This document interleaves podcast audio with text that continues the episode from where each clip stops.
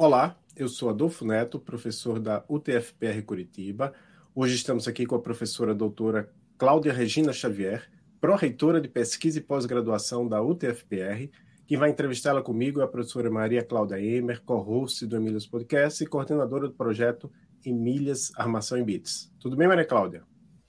Tudo bem, Adolfo. Tudo jóia. Seja bem-vinda ao Emílias Podcast, professora Cláudia. Muito obrigado, obrigado pelo por ter aceito o nosso convite. Tudo bem? Tudo bem, muito obrigada. Uma honra estar aqui. Obrigado pelo convite. Certo. Então, a gente aqui, esse podcast normalmente entrevista mulheres da computação, mas a gente sempre faz questão de trazer mulheres de outras áreas, né? A gente já. Até eu estava vendo aqui no, no, nos nossos números no YouTube, esse ano, o episódio que foi mais assistido no YouTube foi de uma mulher de outra área, foi uma, uma professora lá da UFPR de design falou sobre design de sistemas de informação. Então, a gente gosta de, de, de, ter essa diversidade também de áreas e a gente sempre pergunta no início como é que a, a mulher se interessou pela computação. No seu caso, é como é que você se interessou pela química? Olha só, boa pergunta essa aí, Adolfo. Né? Cumprimentar também aqui a Maria Cláudia, não tinha falado ali com ela anteriormente, né? É, bom, eu acho que eu, eu fui atraída primeiro para o ensino, para ser professora, era o que eu queria fazer inicialmente, né? Mas eu tive a oportunidade de fazer um curso técnico em Química. Então, ali quando eu terminei o oitavo ano, nono ano na época, é, eu entrei no curso técnico em Química e passei lá quatro bons anos aprendendo muita Química, né? Nas suas diversidades. Tive excelentes professores também de ciência, é, no ensino fundamental, né, na segunda fase ali no ensino fundamental, muitas aulas práticas, aulas de laboratório, porque estava numa escola que tinha essa, essa visão, né, uma visão mais técnica, de uma área mais aplicada. Então foi muito interessante, né? Isso realmente me cativou e eu tive a oportunidade de fazer o curso técnico, então, e adorei. Adorei o curso, daí eu falei, ah, eu gosto de química, fiz estágio, fiz dois anos de estágio no IAP, e, bom, vamos fazer vestibular, né? Fazer vestibular, toda aquela dificuldade na época, né? Mas deu certo, deu fazer e entrar no primeiro vestibular, sem cursinho, sem nada, na Federal do Paraná, onde então eu tive a minha graduação.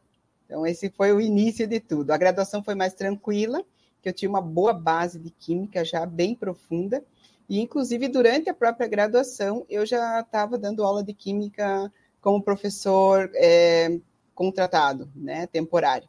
Então, dei aula de química na mesma escola em que eu me formei, no mesmo instituto. Ah, muito bem. Então já iniciou ali a sua carreira, né, de, de, professora também. Mas conta um pouco mais a respeito da sua formação, a, o mestrado, como que foi, como foi o doutorado, né? Por que você decidiu fazer mestrado e doutorado, então? Sim.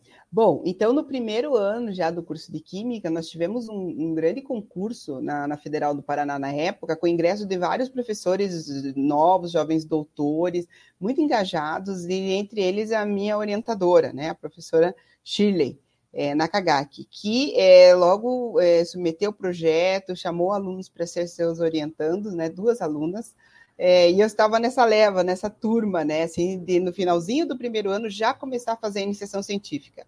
Isso aí também foi um divisor de águas, eu já tinha muita prática de trabalho de laboratório, né? Porque, como eu expliquei, durante o curso técnico eu fiz um estágio de dois anos no Instituto das Águas, né? No IAP na época, né? Agora é o IAT, né? Mas ali também é uma escola onde você é, você não só faz essa parte técnica, mas se você quiser, você pode aprender muito, aprofundar muito. Então, conhecer um pouco de como é, como funcionam os rios no Paraná, esse monitoramento que é feito, sabe, nos rios, desde ali por exemplo, o Rio Iguaçu, como ele vai se transformando ao passar pelas cidades. Você tem uma grande noção assim de, dessa parte analítica, mas também é ambiental como um todo. Mas é na Federal do Paraná, então eu ali fazendo iniciação científica também, então comecei no segundo ano, e é, eu entrei num projeto assim bem complexo, com muita possibilidade, muita possibilidade analítica, tinha coisas para fazer, por exemplo, equipamentos, né, que você tem mais contato quando você faz iniciação científica, por isso que é algo que eu sempre ressalto que é importante para os nossos alunos, tendo oportunidade, faça iniciação, que você vai ter acesso a mais coisas do que o aluno regular. Claro que o aluno vai ter aquela formação completa que o curso está prevendo, mas quando você faz uma iniciação científica, de desenvolvimento tecnológico, você aprofunda um pouco mais. Tem ações que você, inclusive, faz você mesmo, né? É, operar um equipamento, etc.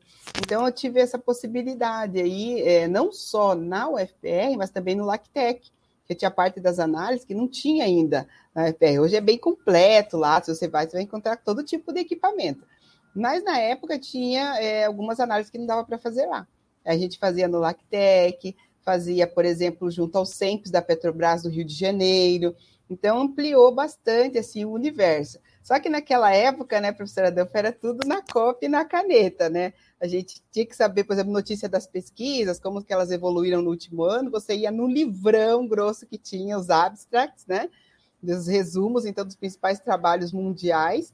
E ali você copiava basicamente aquele resumo, um resumo do resumo, para apresentar para o seu orientador, para dar encaminhamento à sua pesquisa tudo era mais lento, né? Inclusive o artigo. Hoje você acha o artigo no computador, na base de dados, enfim, Science Direct ou outro no Cielo da CAPES. Mas naquela época você tinha que pedir um comute para outras instituições. Você pedia, por exemplo, para a Unicamp ou para a USP, que tinha assinatura da revista, e eles, então, tiravam uma cópia só daquele artigo para você. Se você não viu outros, você perdia o resto que tinha as oportunidades. Você ia bem direto no que tinha, né? a disponibilidade era bem, bem pequena. É, eu lembro dessa fase aí do, do Comute, né? Eu, se brincar, ainda deve ter, ter em algum lugar algum artigo que eu consegui no Comute, ainda na época do doutorado, já, já não era uma coisa mais tão comum, né? Mas na, na época do doutorado, 2003, 2007, na USP, tinha algum artigo que não tinha online e eu consegui via Comute. Mas enfim, você fez graduação, mestrado, doutorado. E não, não, sei se foi, eu não, não lembro lá as datas, não sei se foi antes do, de começar a fazer doutorado, mas em algum momento você decidiu ser professora universitária, porque você falou já que antes ah, ah foi ser professora na escola técnica onde, onde eu estudei, mas em algum momento você disse, ah, não, não vou ser ó, essa professora, é, vou, vou, ser professora de adultos, né? Quando é... e por que você decidiu ser professora universitária? É, Enquanto eu estava fazendo mestrado, eu participei apenas de dois concursos, né? Um em Irati, é, fui com uma colega, enfim, não passei, acho que era Unicentro lá na época, não sei se estava com esse nome ainda, mas estava dessa forma. E o outro foi no Cefet, né? Então a gente teve um concurso assim, às vésperas da minha defesa. Então praticamente eu defendi ali, sei lá, março, abril e teve um concurso logo na sequência, né? E eu participei desse concurso, né? Assim, recém-mestre, né? É, sabendo que tinha vários doutores concorrendo, era uma vaga e tinham 35 pessoas e eu passei. Então eu fiquei naquela de é, continuar a verticalização para o doutorado. Eu já tinha um convite da Unicamp para estar lá, fazendo doutorado uh, no Instituto de Química com bolsa da FAPESP e passei no concurso. Daí fiquei um pouco dividida ali no primeiro momento, mas depois eu achei que a decisão pelo concurso seria a mais acertada, né? E dia 1 de agosto de 98, eu iniciei então as atividades aqui na universidade. O ano que vem vai fazer 25 anos. Bastante tempo, né, né, Cláudia? É. É uma vida também na universidade. Exatamente. E como foi seu doutorado aí? Ah, sim. Então, eu é, já estava na universidade, naquele momento estava num departamento que atendia outros departamentos da universidade, os cursos de engenharia, os cursos técnicos. Então, tínhamos uma organização assim impecável. A primeira coisa que eu assim notei na universidade, eu tenho que falar, era a organização que a gente tinha, né, aqui na UTFPR. Então, você entrava tudo muito organizado, o laboratório de química, você precisa de ver, é impecável, assim, os vidrinhos todos da mesma cor, da mesma sequência na bancada, uma organização, assim, que fala, meu Deus, que fascinante, né?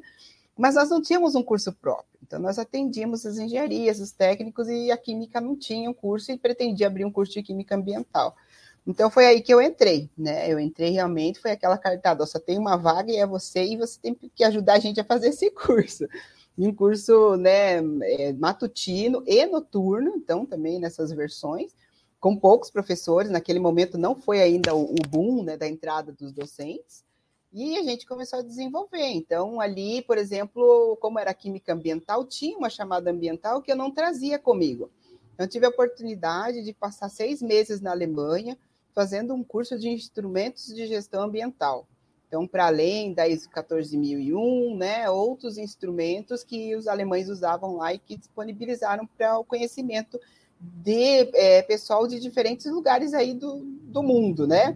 Dos cinco continentes, todos participando ali. Então, foi uma experiência intercultural bastante importante.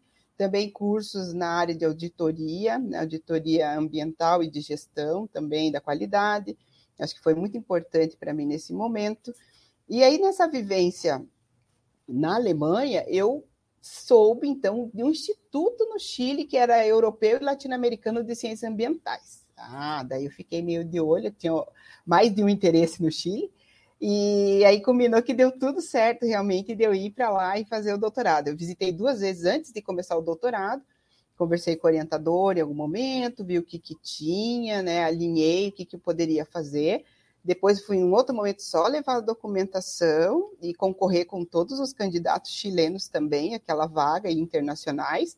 E eu entrei, né? Eu já tinha publicações interessantes do mestrado, isso realmente pontuou lá para mim. E eu entrei, entrei com dispensa de pagamento de matrícula, de tudo mais. Assim, fiquei bem tranquila no curso, pude estudar bem tranquila aos quatro anos e, e defender em 2006 o, o doutorado lá no Chile e retornar para o Brasil. Certo, e você atua como professora orientadora no programa de pós-graduação em Ciência e Tecnologia Ambiental, PPG-CTA, da UTFPR. Você pode nos contar um pouco sobre sua atuação lá? Claro, claro que eu posso. Bom, é, voltando do doutorado, eu tive também essa oportunidade de verificar trabalhos que eram feitos junto com empresas no Chile. Eu visitei muitas indústrias lá, empresas, porque o material que a gente usa hum, para pesquisa é basicamente algo que vem da empresa. Então, tem que estar em contato com eles, tem que ter essa confiança, tem que ter a possibilidade de acessar esse material que é deles. É como se hoje a gente tivesse acesso a uma lista de dados que fosse, entendeu? Pessoal lá da empresa para disponibilizar, tem que te conhecer. Então, ao voltar, eu já comecei trâmites de conversar com as empresas, as empresas da área que eu precisava trabalhar. E isso aí foram, assim, uns quatro anos, mais ou menos, até que eu consegui. Então, eu defendi 2006, ali por 2010, 2011, a gente já estava num afinamento um pouco melhor. E aí surgiram também os novos programas de pós-graduação da UTFPR, né? Então, nessa mesma época, 2010, foi o lançamento, né, a escrita da PCN, do é, mestrado em Ciência e Tecnologia Ambiental, e quase concomitantemente também do mestrado em Formação Científica, Educacional e Tecnológica, no qual também eu atuei. Então, atuei tanto na composição dos dois APCNs do mestrado e nos dois lançamentos dos programas. Né? Então, uh, no CTA, eu foquei muito nessa parte ambiental, nessa parte do tratamento de efluentes industriais, e isso foi o que eu fui desenvolvendo ao longo do tempo, né? Buscando que os alunos tivessem bolsas pagas pela indústria. Desde o começo, minha primeira aluna já teve uma bolsa paga pela indústria, e assim por diante, né? Ter os insumos, é, é manter um laboratório é muito, é muito complicado, muito caro, né? Por mais simples que seja a instrumentação, tudo, né? O aluno às vezes ele fala, professor, estragou alguma coisa, daí você tem que ver às vezes o recurso não está ali na mão, você tem que tirar do bolso, correr atrás, arrumar. Então é uma demanda assim importante, sabe? É, essa manutenção do laboratório. Então no, no programa, a maioria dos trabalhos que a gente faz é conjunto com alguma produção técnica relacionada à indústria. Então é isso que eu tento sempre estar relacionando assim. É, daí geram também os artigos, geram todo esse material, mas, no paralelo, o aluno ele tem que fazer a entrega de um relatório, porque ele está dentro de um acordo de cooperação. Isso a gente tem, tem tentado manter, né? Claro que agora, com a pró-reitoria, fica um pouco mais difícil, mas é, a gente tenta manter essa conversa, né? Sempre acesa essa chaminha, porque foi uma confiança é, conquistada com o tempo e que a gente não, não quer perder. Muito bom. Então, a, a, essa pergunta agora tem a ver com uma coisa que você falou um pouco agora, que é sobre a questão da administração. Assim, para quem não, não conhece, né, nós que trabalhamos como professores e professoras de universidade, a gente dá aula, né? Vai em sala de aula, em, em parte de ensino, faz pesquisa, artigos, orientações. Tem a parte de extensão, que no caso esse podcast é a extensão, mas tem essa parte que às vezes, às vezes as pessoas não falam tão claramente, que é essa parte de administração. E tem professores especificamente que a gente sabe que não querem nem de longe essa, essa tarefa, né? Fogem de todo jeito, mas você assumiu um cargo que é um dos cargos mais difíceis da universidade, que é a Proreitoria de Pesquisa e Pós-Graduação da UTFPR. Então, inicialmente, queria saber o que é que se espera desse cargo, quais são os principais desafios, o, uh, o, o, especificamente nesse. Claro, gente, você não pode falar sobre todo o histórico do cargo, mas sobre o seu mandato que ainda está em andamento. Uhum. Bem, é, o pró-reitor de pesquisa e pós-graduação né, é um dos, uh, dos pró-reitores que estão, então, auxiliando a reitoria da universidade. No nosso caso, a gente tem esse desenho, tem quatro pró-reitorias na UTFPR, que é de Planejamento e Administração, a de Relações Empresariais e Comunitárias e a de Graduação e Ensino Profissional, além da Proreitoria de Pesquisa e Pós-Graduação. Em algumas universidades, elas são separadas, uma só de pesquisa e uma só de pós-graduação. Em algumas, a gente tem junto inovação, extensão na mesma pró-reitoria. Essa dinâmica depende muito de como foi criado, qual é o organograma né, da, da instituição. Então, é, é esperado né, que nessa pró-reitoria haja toda uma gestão dos programas de pós-graduação, um trabalho estreito com uh, os diretores de pesquisa e pós-graduação da nossa é, organização matricial, nos 13 campi né, que a universidade ocupa. Então, nós temos que ter essa interlocução muito próxima aí com os DIR-PPGs, que a gente chama carinhosamente, é para abreviar, né, porque o nome é muito longo. A gente fala, vamos falar com os DIR-PPGs. Então, eles são ali também é, parte da Pró-Reitoria né, de, de, pesquisa e pós-graduação. Nós estamos hoje com 13 pessoas, então, mais direcionadas aqui, mais próximas, mais os 13 de PPGs.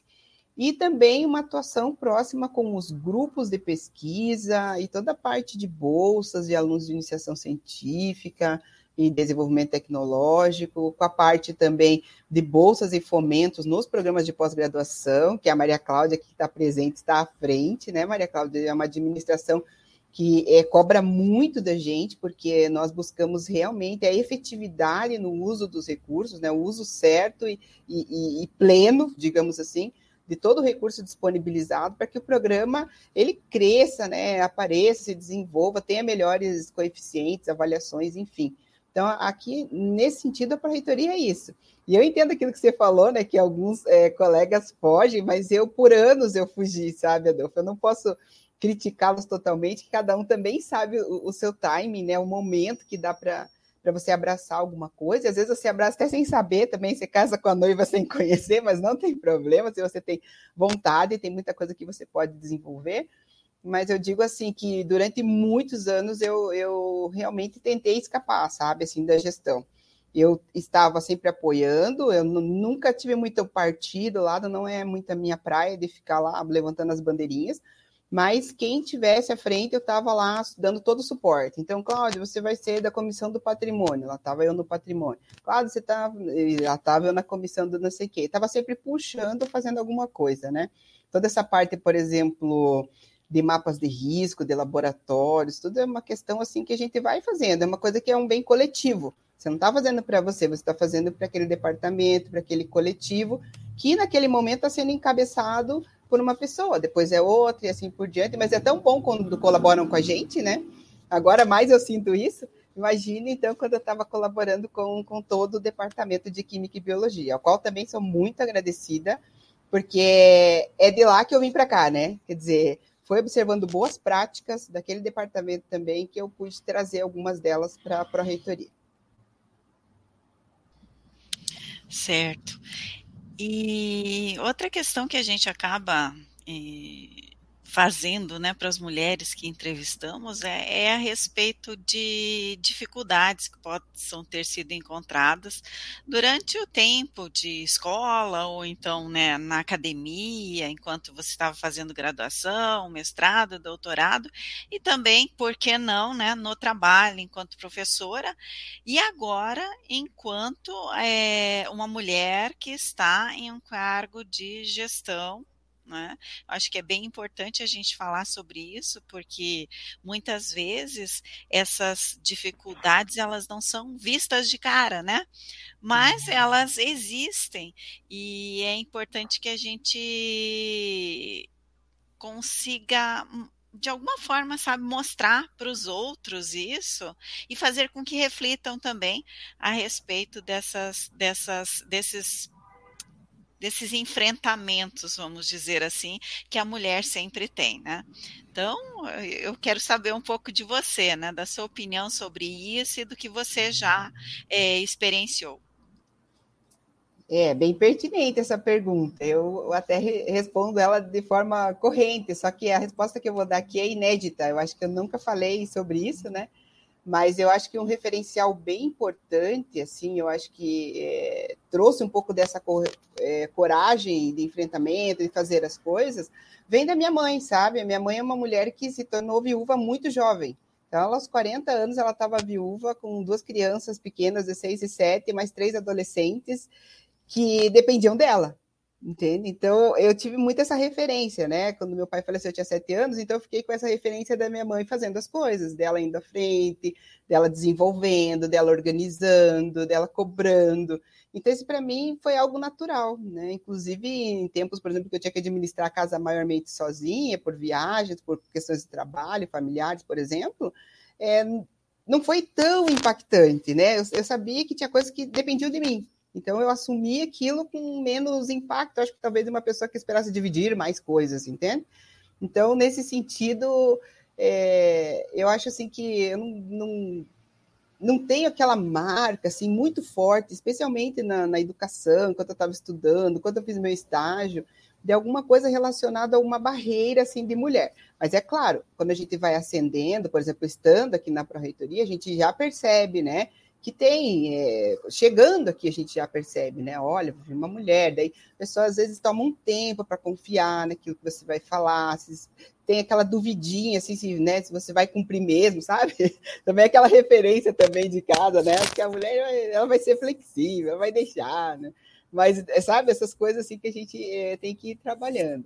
Mas veja, eu não tenho nenhuma marca assim que eu vou te dizer, olha, uma marca que, nossa, aconteceu isso e eu fiquei traumatizada, ou por ser mulher, ou por ser negra. Acho que nunca aconteceu uma coisa assim de tanto impacto, né? Mesmo porque, como eu te falei, eu chegava e eu não ficava me olhando, eu estou olhando para fora, eu olho muito o outro, né? Então a pessoa pensa, ah, que a pessoa negra está se olhando. Não, só se eu andasse com o espelho na minha frente, mas como eu não ando, eu estou vendo as pessoas em volta, as pessoas estão olhando, mas eu estou olhando o mundo e estou me colocando naquilo que, que me apraza, o que eu preciso fazer né, naquele momento e desenvolver. Então, não, não foco muito, sabe, Maria Cláudia, nessa, nessa coisa assim. É, eu chego num lugar, tenho que desempenhar tal função ou tal atividade e tento desempenhá-la sempre é, com a maior qualidade. Isso eu tenho, esse senso de referência e de responsabilidade. Eu sei que as pessoas estão olhando. Eu não estou olhando para mim, mas eu sei que as pessoas estão olhando. Então, eu tento deixar uma boa referência especialmente para quem vem depois, né? Quando eu, por exemplo, entrei na pró-reitoria, uma coisa que vocês talvez nem perceberam, mas eu deixei assim o mais natural possível, sabe? Meu cabelo, tudo assim, mais puxando realmente para que a menina negra visse em mim uma referência.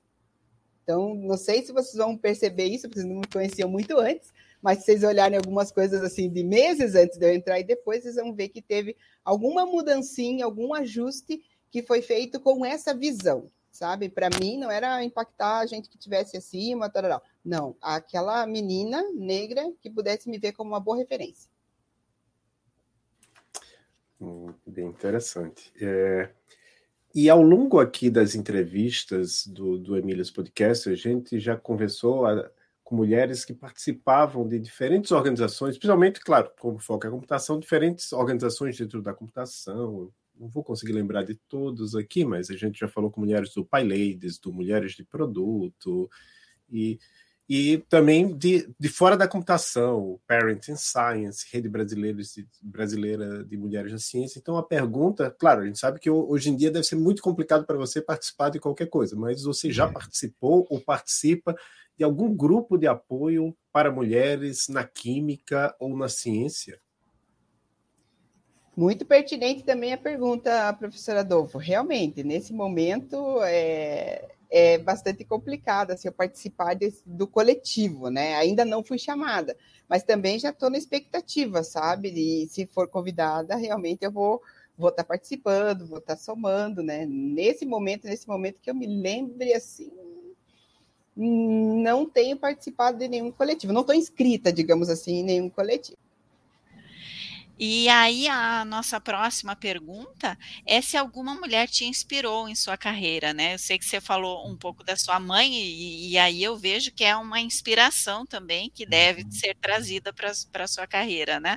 E, mas e além, além dela, é, nesse, nessa trajetória em escola, também na graduação, você teve inspiração de mulheres também? Muita, muita inspiração de mulheres. Em casa, né, eu tinha duas irmãs mais velhas, por exemplo, com certeza elas me inspiraram. Eu queria logo estar trabalhando, logo fazer um estágio. Eu as via em movimento, em atividade, em trabalho e estudo, algo que a gente faz cada vez menos. Né? Hoje em dia, você tem que escolher o que, que você vai fazer, mas no passado era muito comum. E eu já queria entrar nesse mundo assim até antecipadamente. A outra coisa importante também foram bons professores que eu tive nessa escola técnica que eu falei. Alguns dessas professoras foram meu meus colegas, digamos, aqui na, na UTFPR. Logo de eu ser aprovado no concurso, trabalhamos juntos, né? Uma professora Lívia, que é aposentada já do departamento. A, a chefe que nós tínhamos na época também, muito inspiradora, muito assertiva também, uma referência importante. E como não, né, as minhas orientadoras, que eram todas, tanto mestrado e doutorado, assim, mulheres é, empenhadas, tanto que a Chile hoje é presidente da Sociedade Brasileira de Química, né, a, a minha orientadora de doutorado também é presidente de um centro, né, de é, um centro ambiental e hidrológico também, vive dando entrevista, está sempre à frente. Ela é diretora também do Centro EULA, em que eu estudei, Europeu e Latino-Americano de Ciências Ambientais, no Chile, na Universidade de Concepción. Então, eu chegava lá, ela estava assim, sempre ativa, sempre em movimento, é, muito firme também na, nas decisões, nas atividades. Com certeza, né, Maria Cláudia, quando a gente vê essas, essas é, situações, a gente se sente realmente motivado também, né? E, e, e seguro que tem um caminho que está sendo desenvolvido. Acho que temos muito que avançar, especialmente na questão uh, étnico-social. A gente precisa avançar um pouco mais, precisa atrair um pouco mais o aluno, o aluno da escola pública para a universidade pública. Esse é um trabalho que a gente tem que desenvolver e da menina, da mulher para as áreas de ciências exatas, de matemáticas, enfim. Então, tem um trabalho aqui bem importante. É, hoje foi discutido o PDI, por exemplo, no nosso conselho universitário, e se você observa aquelas tabelas ali no PDI, você observa que realmente as mulheres são minoria na maioria dos cursos, né? Então, você vê ali na licenciatura, elas ganham um pouquinho, mas inclusive no mestrado fica mais ou menos parecido. Já no doutorado tem menos mulher. Por que, que tem menos mulher indo para o doutorado? O que, que acontece na vida da mulher que ela está ali empatada nos nossos cursos do mestrado com, com os homens e depois no doutorado tem muito mais homens do que mulheres? O que está acontecendo, né?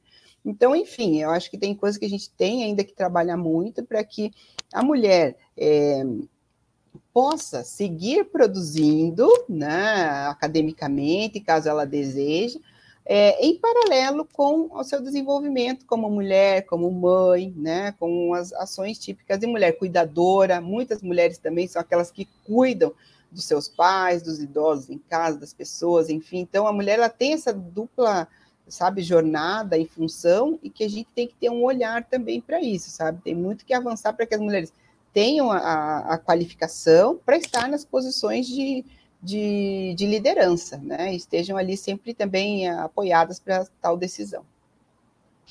E daí eu, eu, vou fazer uma outra pergunta a respeito da Cláudia mãe, né? Como é ser a, a mulher é, profissional, professora, né, gestora agora e também é, mãe de três filhos? Então, ser mãe era um sonho, né? E ser mãe de três era também parte desse sonho. Então eu não me rendi assim. Eu, em algum momento eu estava com duas crianças esperando a terceira. Eu sei que muitos pensaram essa mulher está louca, não está bem. Mas eu sabia que era um sonho que e, e não independia do gênero. Todo mundo dizia, ah, você vai tentar ter uma menina? Não, independia, era o número mais. Eu falei, não, eu quero três, eu não quero parar e depois ter outro muito mais depois, porque daí recomeçar, né? Esse processo que eu já comecei um pouco tarde.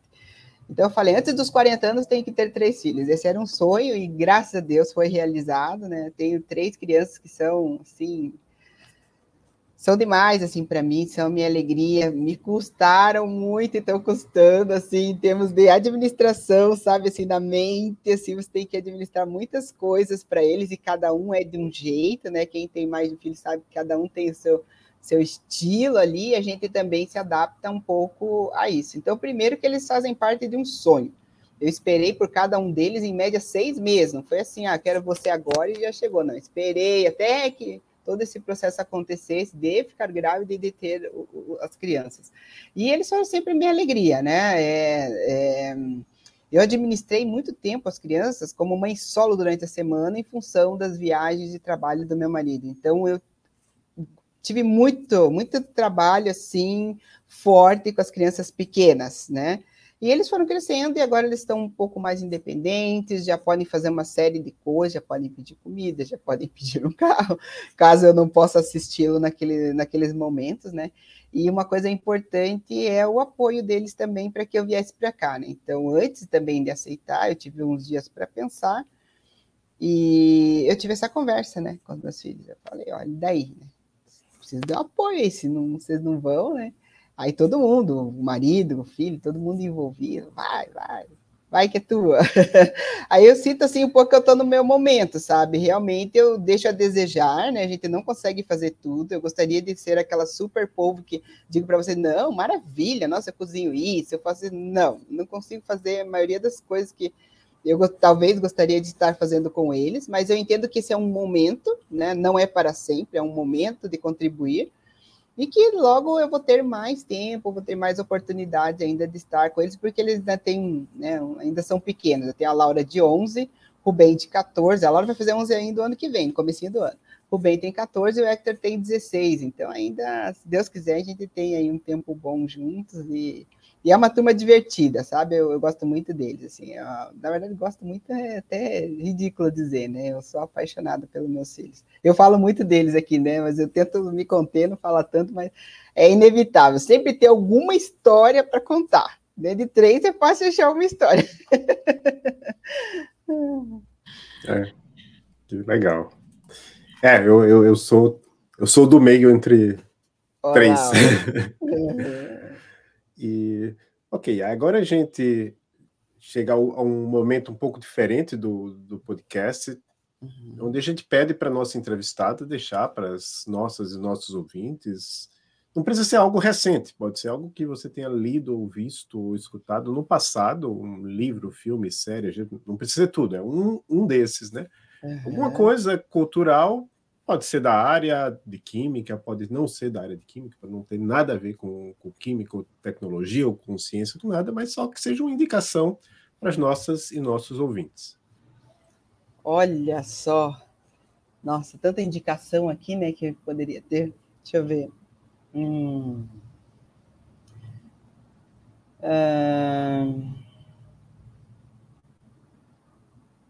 Bom, vamos ver. Eu, eu gostei muito de um filme que ele, ele retrata um pouco isso, né? O que, que é o desafio e o que é a pessoa não ter tantos recursos, mas correr atrás do, do estudo e, e, ter um problema para resolver e se aplicar para resolver esse problema. Então, foi um filme que assisti faz um tempo já, eu não vou lembrar o nome do ator aqui, mas o nome do filme acho que é Mãos, Mãos Talentosas, né? Um cirurgião que teve que fazer uh, uma cirurgia muito importante de separação de gêmeos siameses, né? Então, é, foi um processo que tomou muito tempo, e ele teve, assim, digamos, a, não sei, a presença de espírito de estudar com calma, né, aquele negócio não dar resposta rápida, não vir com soluções mágicas, senão que se debruçar nos livros, e aí ele revivia um pouco do que foi a infância dele, de como ele chegou a fazer um curso de medicina, a ser um cirurgião renomado e até ter aquele problema em mãos, assim, que chegou para ele, né?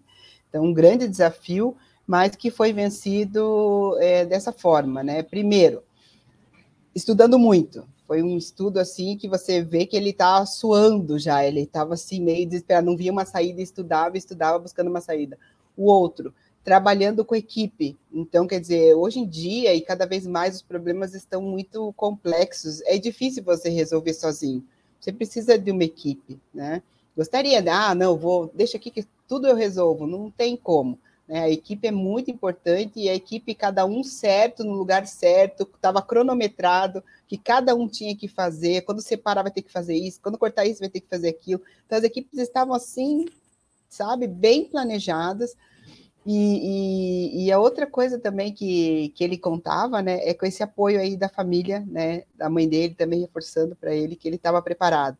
Então, eu acho que esses daí são pontos, assim, bem importantes, assim, sabe, que ajudam o ser humano a desenvolver não só algo que ele quer resolver para ele, não é para ele, é algo que ficou de lição, né? Foi uma coisa, um ganho para aqueles pais, para aquelas crianças, mas que ficou também para toda a humanidade, né? Uma possibilidade de você dar vida, ajudar as pessoas a passar por aqueles problemas com a sua expertise. Por isso, a universidade é o lugar do conhecimento. É aqui que as pessoas têm que vir, os jovens têm que vir para aprender, para ter as bases, para desenvolver e participar de equipes que vão resolver problemas complexos. Então, nós não podemos pensar que a pessoa com um curso rápido, com um curso ligeiro, torne-se milionário hoje, amanhã, vai chegar e vai desenvolver um país. O país precisa de profissionais capacitados, profissionais que conheçam as novas tecnologias e que somem equipes para resolver esses problemas. Então, aqui é o lugar, na universidade que é pública, né? E que é de qualidade. Muito bom. Eu, eu assisti esse filme alguns anos atrás. É, com, eu fui, fui procurar aqui, eu vou deixar o link para todo mundo na descrição do episódio. O, o ator é o Cuba Gooding. Isso. Ele, ele mesmo. A, chegou a ser indicado ao Oscar, eu acho que em algum momento. Acho que por esse filme não, porque esse filme é um filme pra, feito para TV, mas uhum. é, por, por outro filme, acho que ele chegou a ser indicado ou ganhar, não, não vou lembrar agora. Mas aí, chegando à, à, finalização, se as pessoas quiserem saber mais sobre você, o que é que. É, tem algum site, rede social, algum, algum lugar? É. Por ocasião de vir para a reitoria, eu imaginei que muitas pessoas iam querer saber quem que é essa Cláudia, né? Então, eu criei algumas redes que eu não tinha ali, por exemplo, Instagram. Tem algumas coisinhas publicadas, eu realmente não faço muitas postagens, é difícil assim acompanhar tudo, mas ele publica direto no Facebook, então algumas coisas mais relevantes estão ali, né? É, e no mais, a vivência da própria PG, se alguém quiser saber o que está acontecendo também na Pró-Reitoria, pode acompanhar, né? É, é, bem fácil me achar lá, porque você coloca Cláudia Xavier, é, só tem eu, assim como eu, então você vai achar bem facinho, né? E, e já deixo aqui né, o convite, né? Porque ano que vem a gente vai complementar aí os 25 anos de UTFPR, né? Um convite aos meus alunos que te estejam assistindo aí, né, o, o podcast que eu brinco com eles que a gente vai fazer o encontrão, né? Então, esperamos aí encontrá-los aí, vamos para os 50 anos, se Deus quiser, e 25 de, de UT.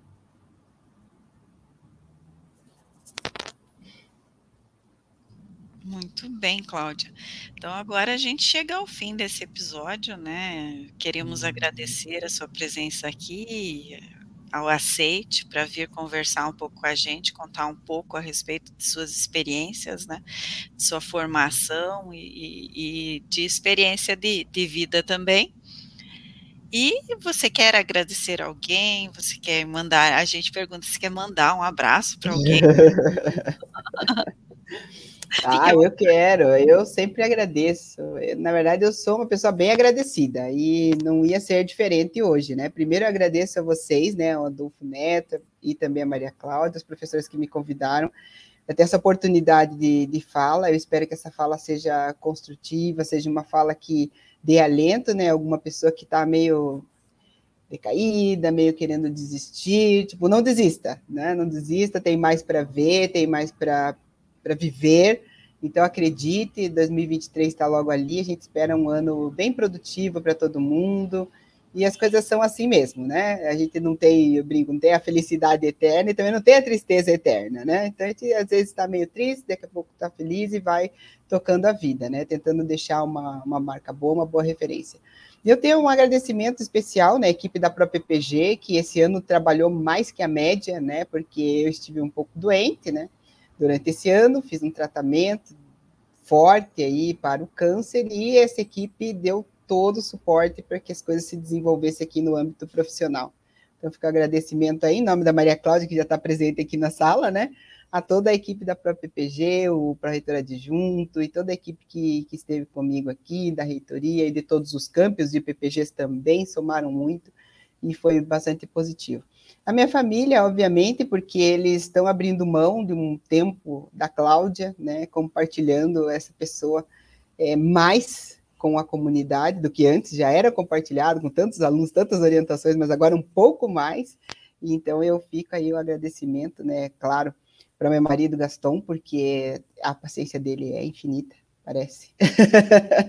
e as crianças, porque eles são uma graça e que logo a mãe vai ter mais tempo, se Deus quiser, né? Tudo aí vai andando e as coisas vão se desenvolvendo. E fica então o meu, meu desejo né, de um maravilhoso 2023 para todos né, que estejam assistindo.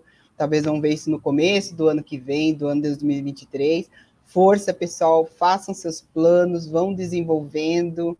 E não tem problema se alguma coisa não ficar exatamente como você desenhou, ok? Mas vai fazendo, vai um dia cada coisa, que uma hora chega ao fim. Uma hora você conclui, uma hora você verifica aquele resultado né, do, do seu trabalho. Então, acredite e siga em frente.